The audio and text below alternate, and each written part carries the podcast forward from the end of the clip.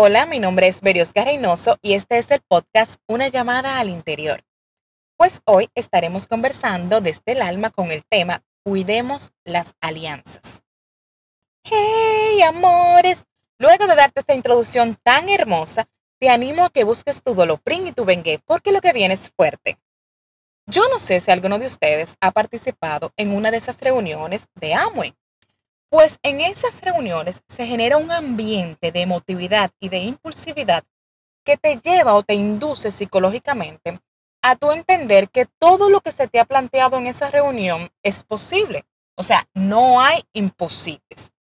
Y luego, cuando bajan esos niveles de emotividad y de impulsividad, entonces tú piensas racionalmente y caes en que eso no obedece una realidad.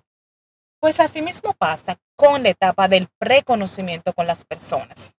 ¿Qué nos sucede? Bueno, nos sucede que los individuos estamos acostumbrados a ir por la vida como la caperucita por el bosque, feliz, brincando, con toda la mejor buena vibra, y entendemos que asimismo nos vamos a encontrar a 10 caperucitas más, o a 10 caperuzos más. Pues no, la realidad de la vida es que no obedece exactamente así.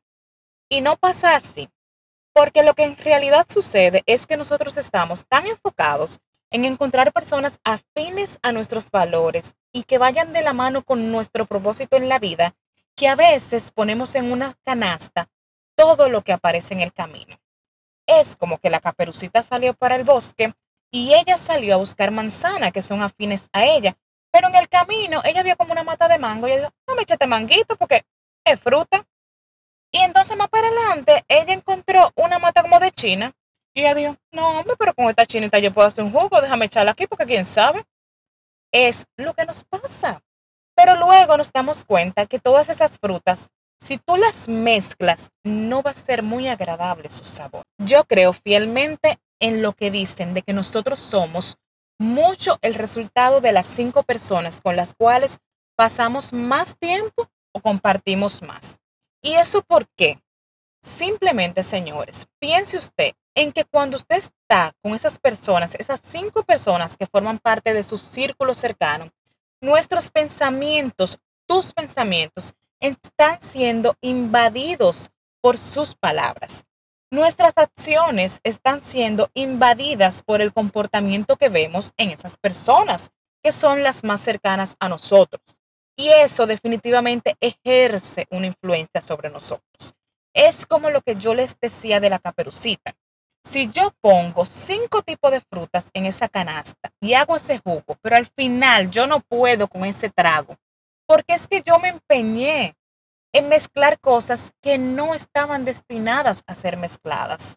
Es que probablemente mi propósito es que yo solamente me asocie con manzanas, o que yo solamente me asocie con manzanas y peras. Y cuando yo haga ese jugo de manzana y pera, ese sabor va a ser agradable, me va a producir bienestar. Y de eso se trata. Es de que caminemos en la vida y recojamos, nos asociemos con lo que nos produce bienestar. Es por eso la importancia, my love, de que cuidemos nuestras alianzas, cuidemos las personas con las cuales tenemos ese lazo estrecho, cuidemos esas alianzas que hacemos y el permiso que le damos a las personas de entrar a nuestros corazones, de entrar a nuestras vidas, de formar parte de nuestros sueños, de formar parte de nuestros proyectos, porque hay de todo y de todo tipo de gente en la viña del Señor. Así que mi invitación a través de este episodio del podcast es a que seas cuidadoso con las alianzas que realizas, a que seas menos impulsivo, menos emotivo en la etapa del preconocimiento de las personas, a que seas más intuitivo, a que pongas a funcionar tu discernimiento para poder aliarte a las personas que vayas conociendo en el camino.